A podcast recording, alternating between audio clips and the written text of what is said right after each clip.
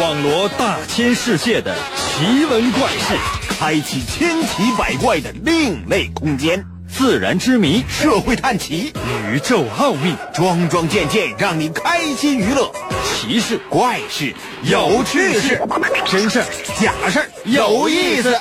天下之大，无奇不有，信与不信，全在你一念之间。信不信？有你。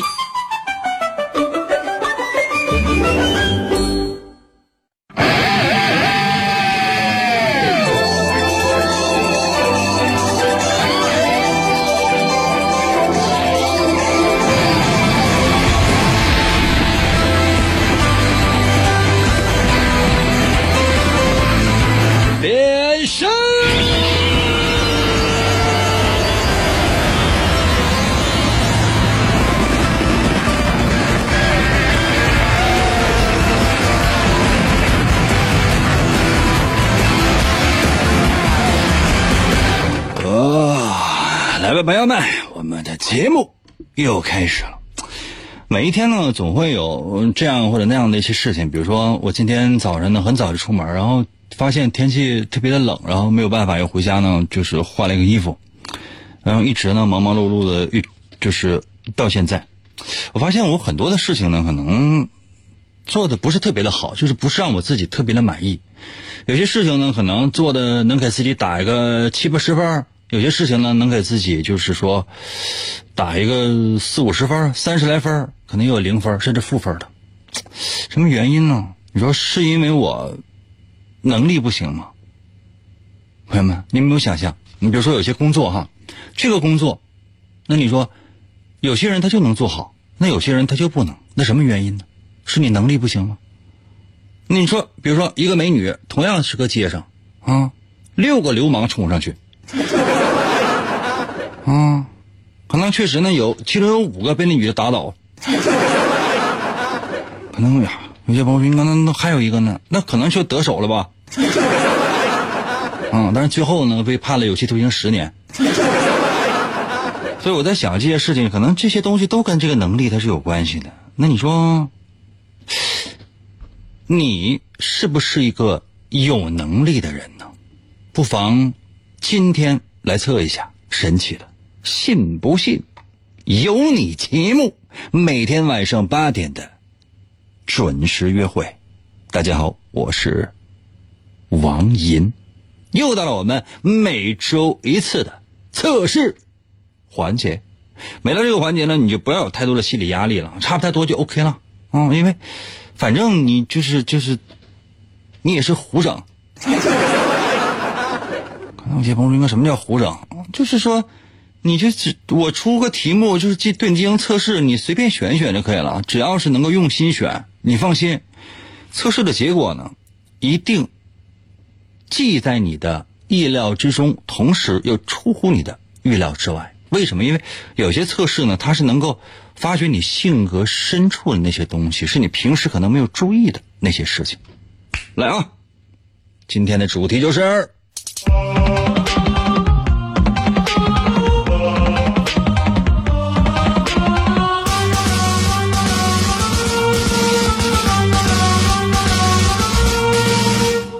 能力。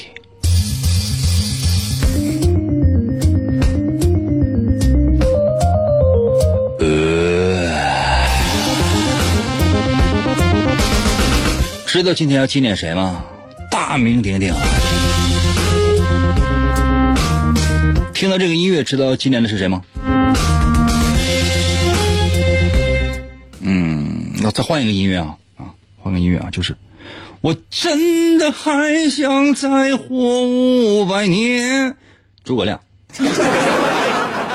诸葛亮啊。莹莹还给我留言说：“今天是纪念魂斗罗吗？” 嗯，你看那个李天锁大哥这说的非常到位，这是纪念绿色兵团。公元一八一年，那天是八月二十号。公元一八一年的八月二十号，诸葛亮，啊，出生了，出生在这个世界上。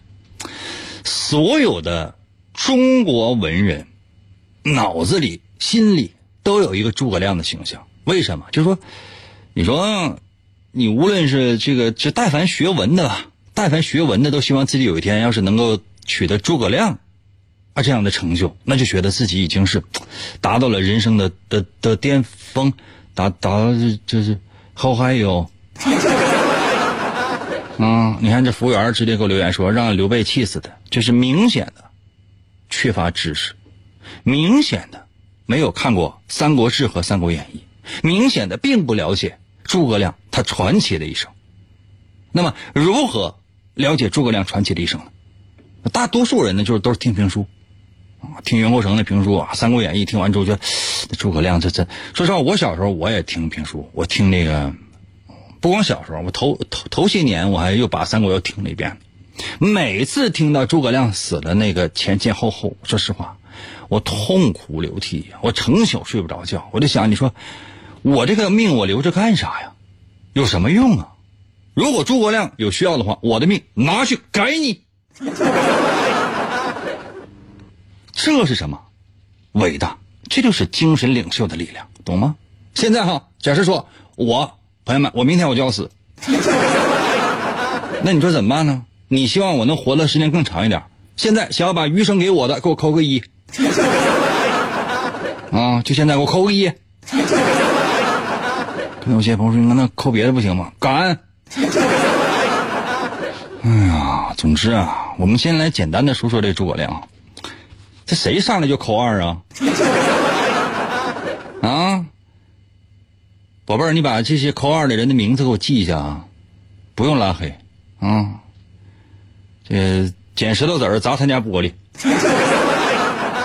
看只有一个叫小凤的，给我扣了个一啊。这还前面还有还还有扣一的啊啊六六扣一啊圆圆扣一。服务员啊，每个人给我上个大大腰子，补偿你失去了生生命。简直！咱说说诸葛亮哈，诸葛亮呢，他其实是一个官二代。虽然说这个这当爹的可能没有当什么大官，没有诸葛亮的官大。人诸葛亮最后，嗯，当上了丞相。当时你知道吗？人称卧龙啊，他号卧龙。江湖传闻，卧龙凤雏，得一个就可以得天下。那你说刘备呢？基本都得了，结果呢？不也没有称霸天下可见江湖传闻有多么的没有可信度。嗯，咱们说说这个诸葛亮，先说说诸葛亮。你说给诸葛亮怎么总结啊？怎么总结？你说，嗯，这个大文学家，比如说你现在的孩子学课文啊，这都还学呢，《出师表》啊，《诫子书》啊，都会背两下吧，对吧？什么？我是记不住。您说是发明家对吧？木牛流马虽然说现在已经那个失传了，但是呢，很多人还在不停的研究这个木牛到底是怎么个木牛，这个流马究竟是怎么样一个流马？就说当时呢，就说什么叫木牛流马？他不说是这个牛，他就就是给这个牛啊灌点什么粮食的，就这牛就哒哒哒哒哒哒在这跑了，不是这样的，它也需要有人推，但只不过呢，相对来讲是比较轻松的啊。那失传了没有了？啊，这也为什么哈？还有什么呢？比如说他发明了诸葛连弩，连弩知道吧？就是说连发的弩。过去这个弩呢，它是都是都是单发的，啪一下啊就把对方打死了。后来呢，就发了这个诸发明了这个诸葛连弩嘛，就是使用起来是突突突突突突突突突突突突突突突，感觉就是那近距离的。这要是说再背上一把巴雷特。啊，再来一个霰弹枪，啊，再加上这个诸葛连弩，那就可以了。这不就是最开始的那个、那个、那个、那个机关枪吗？啊，这你朋友们，你你们有没有想过，就是拿这玩意儿，加特林，手里边拿着加特林，背一个巴雷特，再来一个，刚才说什么来了？再再来个霰弹枪。那你说，就说白了，近身的、连发的，就不需要冲冲锋枪啊，就是有这三种枪之后，再拿个平底锅，OK 了。真是，就是就是真打说上了战场的话，谁好使？想想也是觉得，是诸葛亮怎么就这么厉害？哎呀，但是呢，这个人生呢，总有各种各样的不幸。诸葛亮小的时候呢，就感觉一般，为啥？三岁的时候，诸葛亮的母亲就去世了；八岁的时候，父亲也去世了，就只剩下自己啊，跟他的弟弟啊，叫什么来着？啊，诸葛均好像是，我不太记得了。如果要是有能记得的话呢，也可以给我发回来。基本上就是在这个，就是就是在社会上混呗。当然了，这也不是说是白混，毕竟人人是官宦子弟嘛。哎呀，后来呢，就是整个呢，就是这个人生呢，就是大起大起大起大起大起大起。可能 有些朋友说：“你哥，你这什么玩意儿？不是大起大落吗？没有大落。”谢谢北冥鱼啊，它只有大起。啊，就你看看人家那个，就是人家，就人家那个人生，就是一直是不停的在高潮。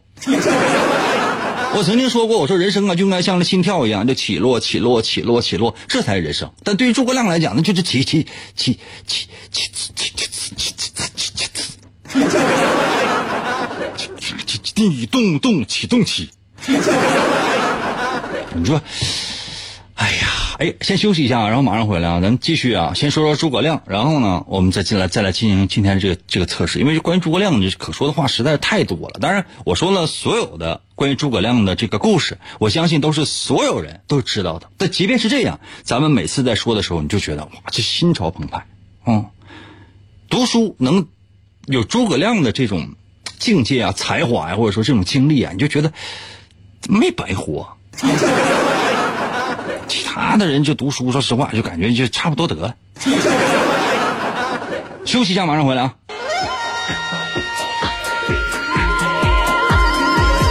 苍茫的银河是我的爱，绵绵的银河脚下花正开。什么样的银河？广告过后，欢迎继续收听。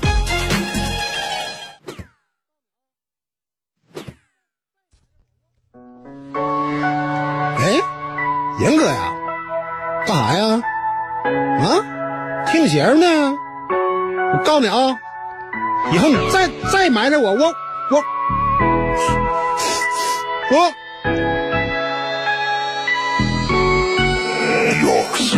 三雷地方，严哥他比我潇洒。严哥说过的话，我总分不清真假。请你一起参加，听他哥那把下，说句心里的话。弄不过他，是我最爱的银哥，每天跟他笑呵呵。哥那假装做广播，其实就是在唠嗑，各种诡计很奇怪，可他就是那么帅。名字挺大一个坑，我也大步往里迈。听银哥欢乐多，好像洗澡有人搓，每天念我千万遍，我还是待他如初恋。不管银哥怎么折腾我，我都不厌倦。老铁随我一起上吧，一起跟他发扬剑。来，左边跟我一起听银哥，哎，右边你呵呵呵，来。左边再次跟我听严歌，哎，右边你么么么，在你耳边轻轻来个么么哒。左边右边全是他，老铁看我发出一个投币杀，我把严哥带回家。神雷地方，严哥他比我潇洒，严哥说过的话，我总分不清真假。请你一起参加，听他哥那把下，说句心里的话，弄不过他。哎，不是，我说，对方不就赢个一人吗？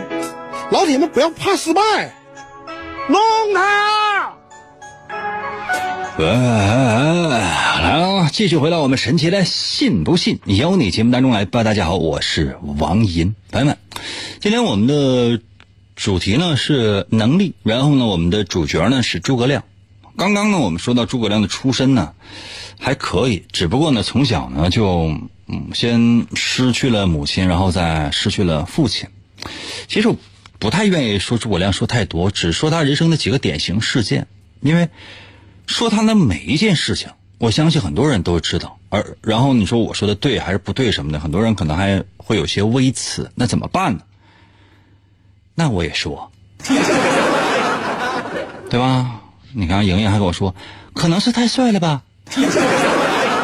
什么玩意儿可能太帅了吧？是不是因为你说诸葛亮？诸葛亮说是，呃，《三国志》里面就提到诸葛亮，说什么身高几尺五尺啊，啊，就是容貌甚伟，啊，就是说确实很帅。这个诸葛亮，最早那个版本，你看电视剧那谭国强演的，后来又让陆毅演的，稍微这这这这咱就咱就不说了。但总之呢，就是确实是一个很帅的一个人。就你在网上你查一下那个诸葛亮，看看诸葛亮以前的画像，你就发现那玩意儿也不可信。总之，你就觉得他是一个帅哥就可以了，因为诸葛亮呢，他确实是所有文人心心目当中的神一样的存在，明白吗？神一样的存在，你没有办法说诸葛亮任何的不好。未出茅庐，啊，三定先定三分天下，就是说三顾茅庐的故事，是大伙儿都知道了吧？就之前呢，其实就有人跟他跟那跟刘备说了嘛，刚才我都没提到了，说卧龙凤雏，说你得一个就可以平就可以平定天下，啊，刚好呢，刘备当时所在那位置呢，离诸葛亮家是比较近的，没事的时候呢，请刘达就上他家去，到那之后吃这个闭门羹。为什么诸葛亮没在家？那实际上诸葛亮有有没有在家？那后人说那确实没在家。那实际上谁知道？很有可能诸葛亮就搁那趴门口跟瞅着呢。来人先先相相面吗？谁呀？这仨人啊？啊？然后还就是一个一个的呀。首先呢过来就是一个黑大汉，连鬓络腮胡子扎里扎沙的，拎着两把车轮板斧。你不是黑旋风李逵吗？啊，你你你水浒里边，你到三国里头干啥？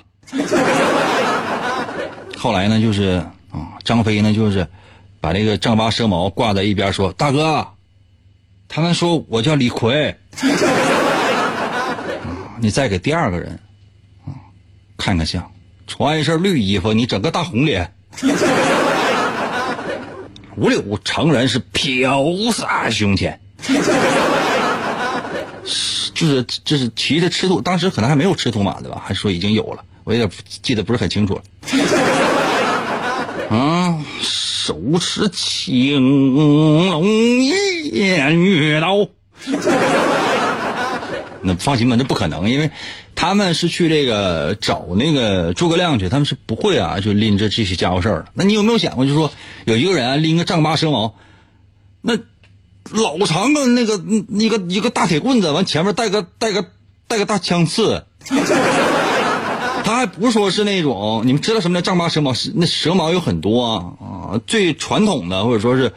人们印印象当中的那个蛇矛，就是前面它是一个 V 字形的那个，它有两个尖儿，就是你想一个一身横肉、一脸横肉的一个人，黑血黑血燎光，拎个这个大家伙上你家敲门，开门，孔明你出来一下来。嗯，诸葛亮搁里边嘚瑟了，问这这干啥呀，大哥？啊，出出来咱俩谈一下。可能吗？然后再换一个人，那换一个人就是一脸。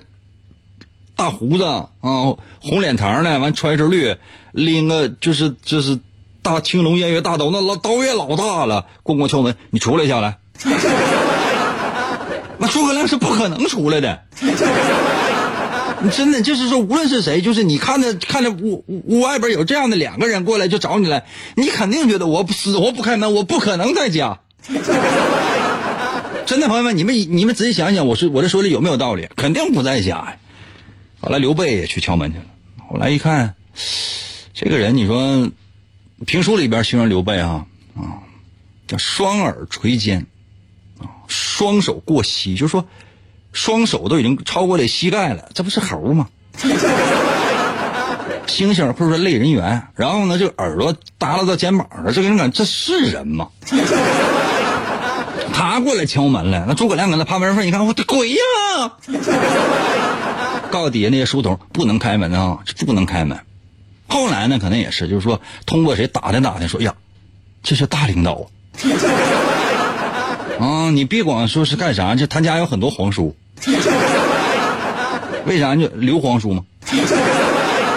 哎呀，这没办法了啊，这这这这是说可能确实是一个大领导，你别管真的假的啊，反正他自己就他自己就那么说的。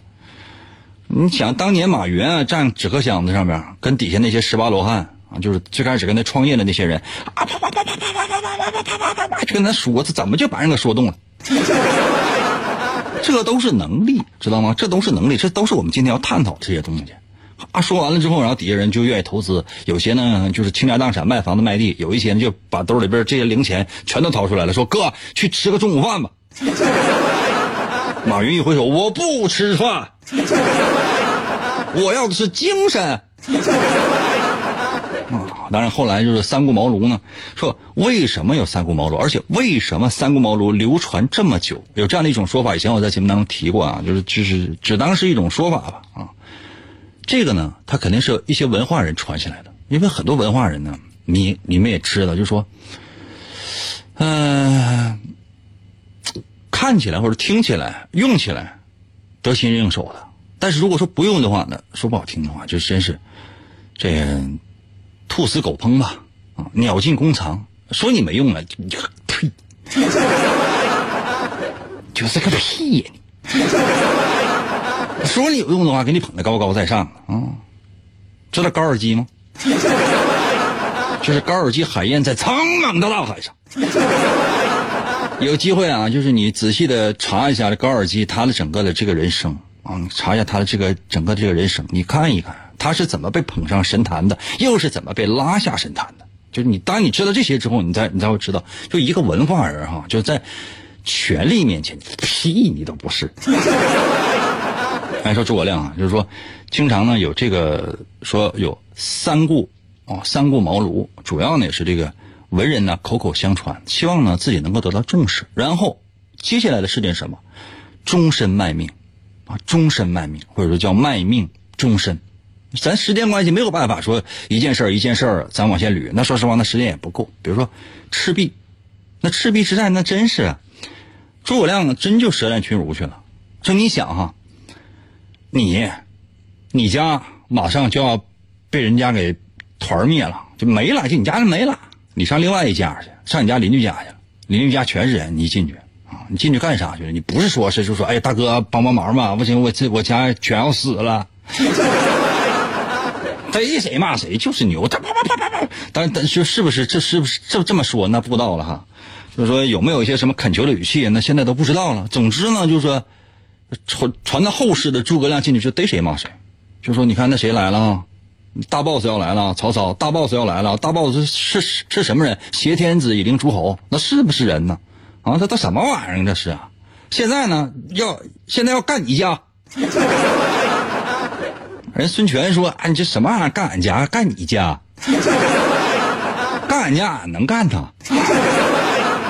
诸葛亮说什么玩意儿？你就跟他扯淡，干完俺家必开你家，你信不信？啊，谁也不信。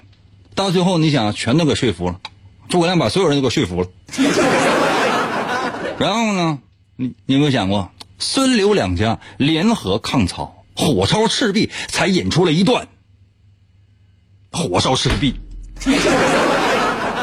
啊，这火烧战船吧。到后文书，刘备临死之前托孤，说过这样的一句话，说个啥？说明明，明明啊，我现在啊就不行了，我现在不行了，我儿子啊，就你看我儿子行，你就服他；你要觉得我儿子不行，你就上。那么，请问诸葛亮为啥没上？休息一下，我马上回来。像一根银戈，银戈，银戈，银戈，银戈，随波飘摇。银戈，银戈，银戈，银戈，广播里舞蹈。银戈，银戈，银戈，银戈。广告过后，欢迎继续收听。王银从小就被师傅收养，并被传授。波动流语言道，他先后练成了升龙思维和龙卷旋风嘴。王寅一生孤独，唯一的目标就是追求思维和语言的最高境界。于是他开始参加街头语言霸王比武大会，以证明自己的实力。然而，在这一切的背后，似乎有着更加巨大的阴谋。原来，一直隐藏在幕后的独裁者，为了统治全世界而组织了这次比赛。他需要全球最优秀的主持人来实现他的邪恶计划。王银凭借顽强的意志和不屈的精神，一路过关斩将，不断突破自我，为了打击犯罪，披肝沥胆，奋勇拼搏。继续回到我们神奇的“信不信由你”节目当中来吧。大家好，我是王银。今天呢，我们的主题呢是才能，而且是我们的测试环节。但是，一旦提到今天的主角诸葛亮，诸葛亮是哪年出生的？谁能告诉我？诸葛亮是哪年出生的？哦，谢谢万物皆虚啊。诸葛亮是哪年出生的？一八一年几月几号？八月二十号，农历是七月二十几吧？具体我也不是记得特别清楚了，因为这个可能不是很准确。包括这个八月二十，今是八月二十号吧？对，包括八月二十号出生这件事情，可能都没有一个特别准确的一个定论。所以说，就大伙儿知道就可以了。我们主要是是介绍一下啊，嗯，是不是得出题了？嗯，因为我其实不是特别想出题，还想继续说说诸葛亮，因为诸葛亮可说的事儿实在太多了。就一期节目，二十分钟、三十分钟、四十分钟，说把诸葛亮说全了，不可能。你说诸葛亮，你就你说一周，天天说，说一周你都说不完。那么怎么办？今天差不太多就到这儿啊，谢谢乔布斯啊，我就不说诸葛亮了，我只能说诸葛亮后来在五丈原病逝的时候，哎呀，就给人感觉这心啊，就就就特别的疼啊，特别的疼。啊，诸葛亮，我爱你。好了啊，请听今天的第一题。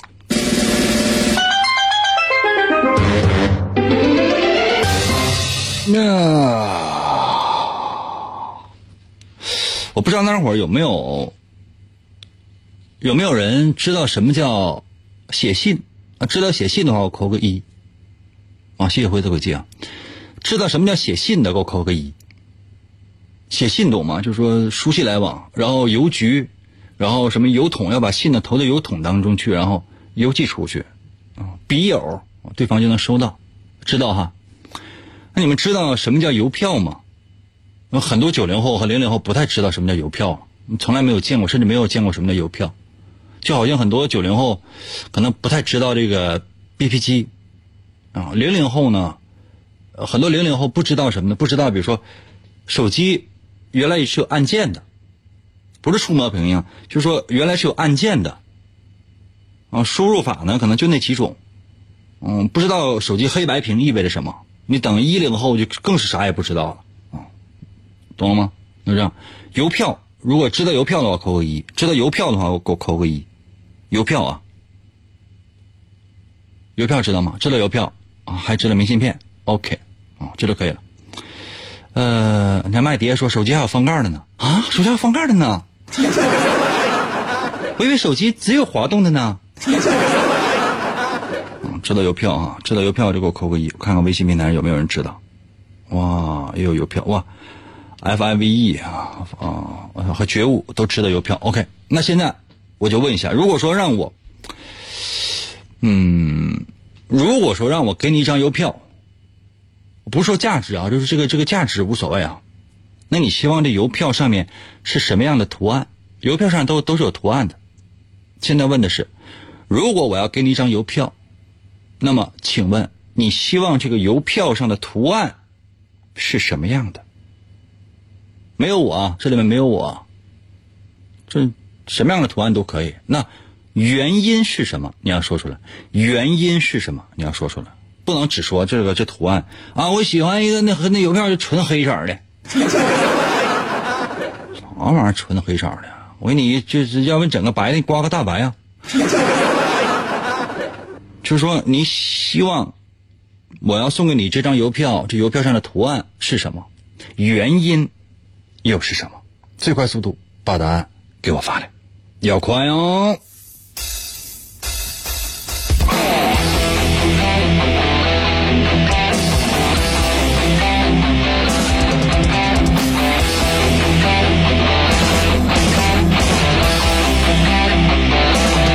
哟吼！啊，竟然还有七分钟节目就要结束，我的天呐！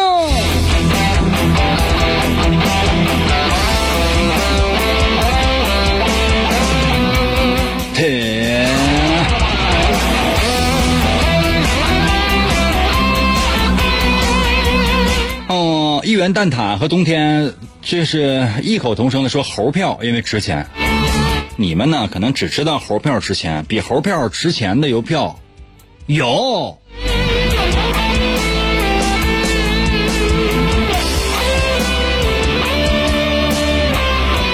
班瑶说：“给我刻个赢哥微信狗的那个头像那个图案。”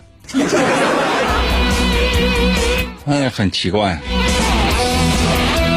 乔布斯说：“大耗子。”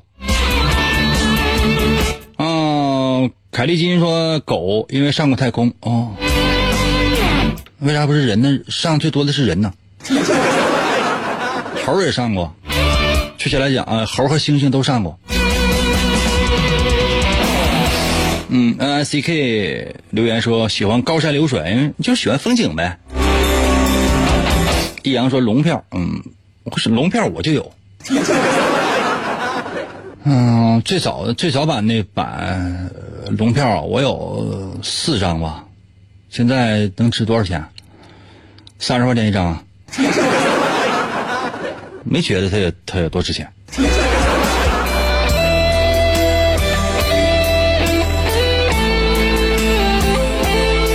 看一看，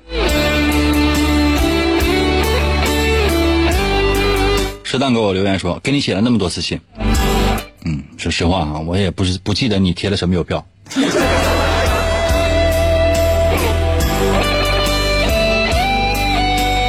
牛牛给我留言说，英英哥，我家有三十多吨邮票，那邮票是用来烧的吗？乔布斯说：“英哥，我不要邮票，给我钱。嗯，汇款懂吗？汇款，知道什么叫汇款吗？微信转账现在知道了吧？” 莹莹说：“图案是黑白的头像。”哇，这个人感觉都吓人了，谁呀？啊，鲍勃给我留言说：“整一个收款二维码也行啊。”但愿那收款二维码是我的二维码。谢谢两小时。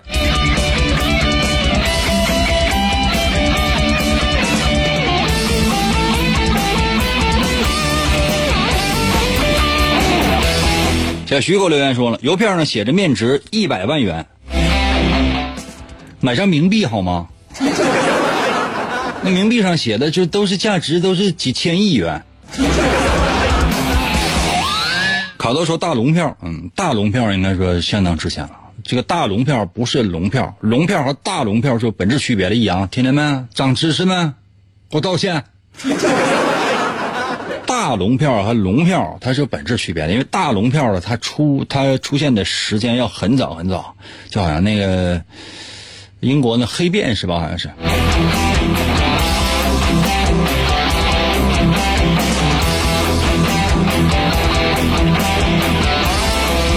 啊，马拉夫，马拉夫说：“祖国山河一片红。”哇，这也是很值钱的一个邮票。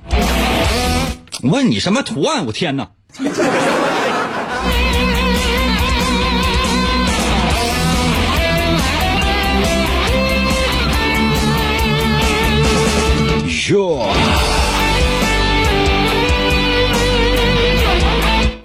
鼠年平安灵符，考试必胜响指，这啥呀？”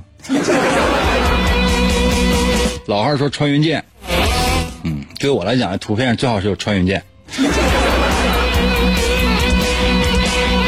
嗯，小超说国旗啊，这很有一颗爱国的心啊。梁小时还说那个我也给你写过信，那没有给我写过信，你才奇葩呢。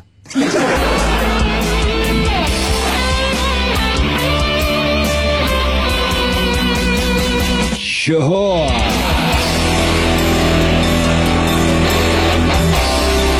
王健林给我留言，王健林跟我说：“那个你画的灵符有票吧，一个生肖一张，呃，十二张一套。今年是鼠年，所以是鼠年灵符。另外，我听说前两天有两个姓马的过来给你捧场了，我今天也来了。感谢大哥，感谢建林大哥。嗯，也希望你以后可以经常来啊。然后那个不光是微信可以收听到我们的节目啊，然后呢，如果想收看我们的节目呢，你可以快快手搜一下我的名字，你可以试一下啊，建林大哥。然后你怎么表示是你的事情。嗯，也希望建林大哥啊，嗯，这个马云哥哥哦，还有华腾哥哥，常来玩啊。好吧，我那个 Q 币的那个事儿，我就是说都是不不太够了。啊，那个华腾要是能给我充点 Q 币，啊，然后呢，马云要是能把我的购物车给我稍微就是，呃，能把这 A P P 从我手机里彻底根除，并且许诺我每次下载然后都会自动作废，我就心满意足了。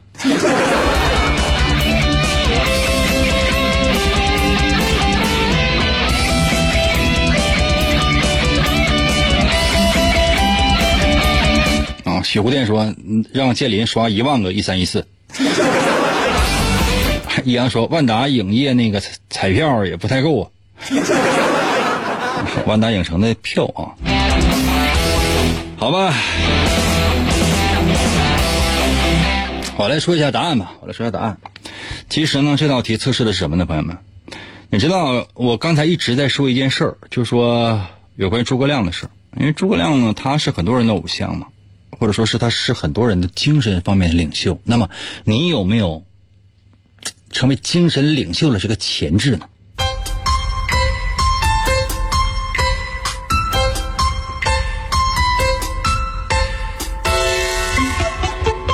如果哈，你的选择是，我的题目就是我要送给你一张邮票，你希望邮票上是什么图案？如果你觉得它应该是人物，比如说肖像啊。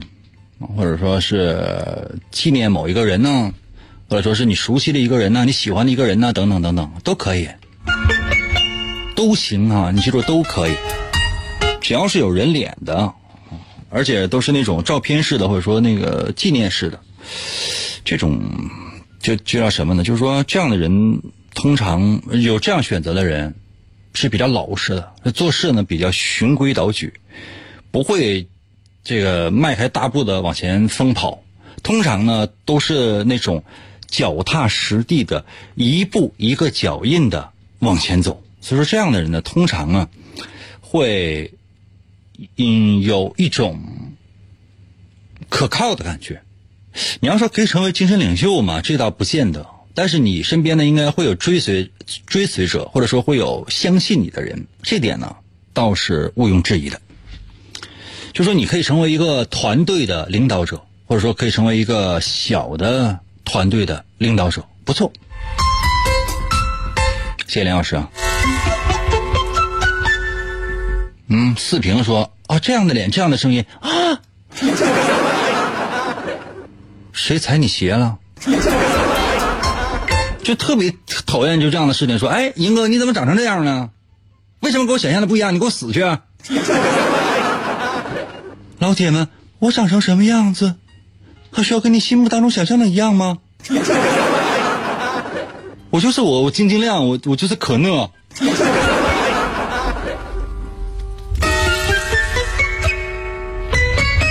我的心呐！我送你一张邮票，如果你选择图案什么呢？是那种，嗯，风景吧，风景名胜之类的，就是说，反正都是那些非常美丽的景色吧。嗯可见呢，就是你这你这样的人，通常有这样选择的人，都是比较真诚的那类人。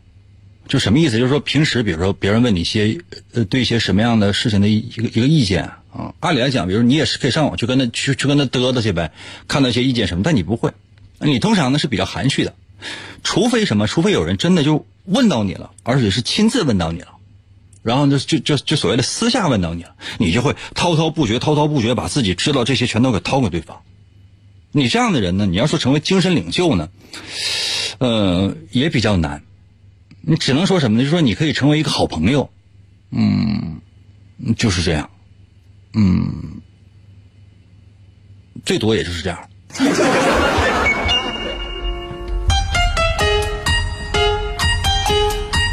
如果呢，你希望这个呃邮票上面是什么呢？是那种很艺术的东西，比如说一些绘画呀、雕塑啊，或者说是那些呃比较经典的、流传的那些跟艺术有关系的东西啊，比如说舞蹈啊、音乐啊，或者说是刚才也说过了绘画呀之类的啊。如果是这样的话，多多少少会有一些精神领袖的这种东西在里面。就是说你，因为你通常是比较关注那些。嗯，精神方面的那些东西，或者说你不太愿意跟随那些潮流，潮流那些东西你可能多多少少也知道一点点，但是如果想让你完全去明了，很难。但相反呢，你所做的那些事情反而会被其他人所关注到，这点呢，恰恰是你可以成为一个精神领袖，或者说可以给人提供精神方面的一些一些粮食的，或者说东西的。这样的一种非常有力的证据。啊，时间关系，今天只能到这儿了。哎，不要忘记，我说的对的话，给我扣个一啊，给我扣个一。我要说的不对的话呢，那你来弄死我吧。